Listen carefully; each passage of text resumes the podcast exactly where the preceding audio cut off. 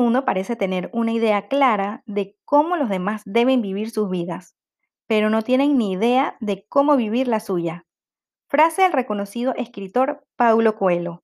Cada uno de nosotros tiene sueños que quiere llegar a realizar, pero no todo es tan fácil o llega tan rápido como nos gustaría.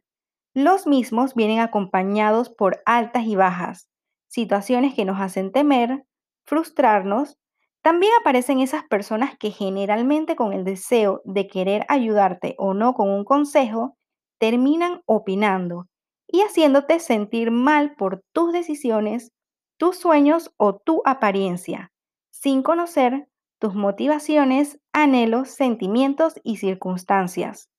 Es por esto que te quiero compartir cinco pasos para afrontar la crítica. Soy Gabriela y te doy la bienvenida al podcast de Positivamente. Nos puedes encontrar en Instagram como arroba positivamentegram, donde subimos todos los días contenido de valor para tu crecimiento personal y profesional. El reconocido neurólogo y psiquiatra Víctor Frank, dentro de sus aportes, comentaba que todos los seres humanos nos encontramos en búsqueda de hallar un propósito. Con esto quiero decirte que cada uno de nosotros se encuentra, como dice el dicho, librando su propia batalla. Ninguna batalla es más importante que otra, porque ninguna meta es mejor o peor. Todas son importantes, porque son tuyas, porque te motivan y porque te hacen salir adelante. Y al recorrer este hermoso camino, no siempre mostramos las cicatrices de las duras circunstancias que hemos vivido. No tiene nada de malo que guardes experiencias que son solo tuyas o que las compartas con personas a las que les tienes mucha confianza.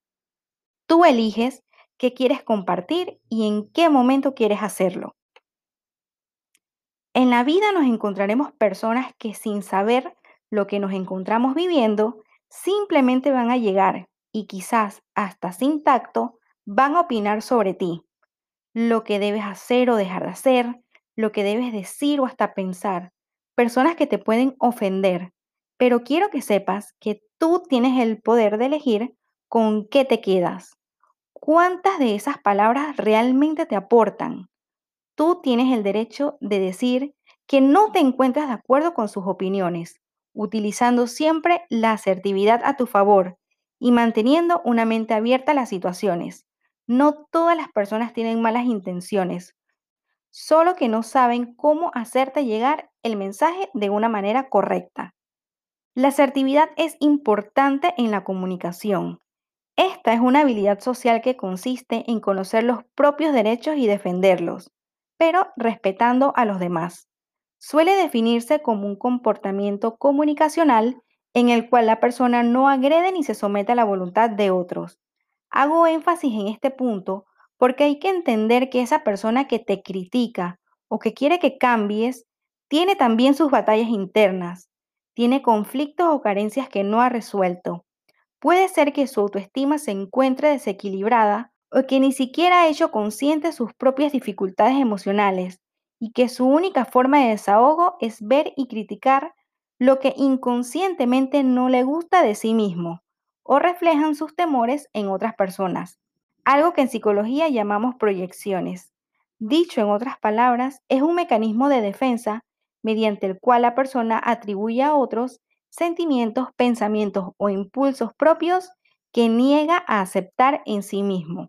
Esta es una persona que hay que entender y respetar. Puede ser que su forma de pensar tan intrínseca que sea muy difícil de que su opinión cambie, por lo que no vale la pena generar conflictos o que tú termines aceptando algo que no es real. Sé que te sentirás identificado con situaciones en las que las personas te dicen, es que te ves más gordito o gordita, te ves más flaquita o flaquito, mira que ya tienes cierta edad y no tienes hijos, o no te has casado, es que ya estás muy mayor para ir a la universidad y terminar una carrera es que no vas a poder tener tu propio negocio, entre miles y miles de frases que nos dejan pensando. ¿Y si es cierto lo que dicen?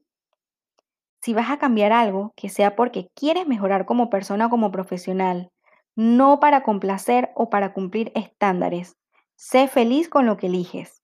Ahora, los cinco pasos que te ayudarán a enfrentar la crítica. Paso 1. Respira y mantén la calma. Esto es lo primordial que puedes hacer en un momento tan incómodo. Por supuesto que es un reto mantener una conversación cuando otra persona no está tomando en cuenta tus decisiones o gustos, por lo que es normal que sientas que puedes perder el control. Hay personas que no miden el tono de su voz al decir de sus opiniones y se exaltan cuando no concuerdas con ellos, pero es importante que muestres tu madurez y tu prudencia. Escucha y si es necesario no digas palabra alguna. Espera que la situación tome un rumbo distinto. No te alteres, no grites ni entres en conflicto, porque esto solo traerá peores consecuencias. Paso 2. Escucha. Entiende lo que la persona te está diciendo, sin exaltarte, sin hacer gestos. Sé respetuoso. Luego con calma expones tus puntos. Una técnica utilizada para comunicar de manera asertiva es la técnica del sándwich. Primero, di algo positivo sobre la persona o lo que te haya dicho. Este es el primer pan. Luego, comunica tus argumentos de forma sencilla, clara y respetuosa. Esta es la carne, el queso, los vegetales de tu sándwich. Por último, cierra con otro aspecto positivo. Esto hará que la persona se relaje y te escuche. Este es el otro pan de tu sándwich. A todos nos gustan que nos digan palabras positivas y que nuestras opiniones son escuchadas. Paso 3. Aprende a distinguir lo destructivo de lo constructivo. Nuestros mecanismos de defensa ponen barreras para protegernos y algo muy instintivo y humano es que no nos gusta cuando creemos que tenemos la razón y los demás no lo ven o cuando nos dicen algo contrario a lo que nosotros pensamos. Ten siempre una mente abierta. Paso 4. No lo tomes personal. Como te dije anteriormente, puede ser que la persona solo esté viendo en ti algo que no le gusta de sí mismo. A solas plantéate qué es real y qué no. Si tomas la decisión de cambiar algo que sea para tu mejor y crecimiento, no para encajar o complacer. Tómate el tiempo para trabajar tu autoestima. Presta atención a tus emociones. Paso 5. Reflexiona. Busca un momento a solas y trata de sacar lo positivo de esa crítica. Puede que sea un llamado de atención de algo que posiblemente no estás viendo, pero no te lo dijeron de la manera más adecuada. Las críticas no siempre son un ataque, son también llamados a la reflexión. Elige el momento indicado para hacer tus cambios internos. Todo lleva un proceso y tú debes mantener la calma y ser fiel a lo que sientes. Espero que todo esto que te he compartido te sea de utilidad. Hasta el próximo podcast.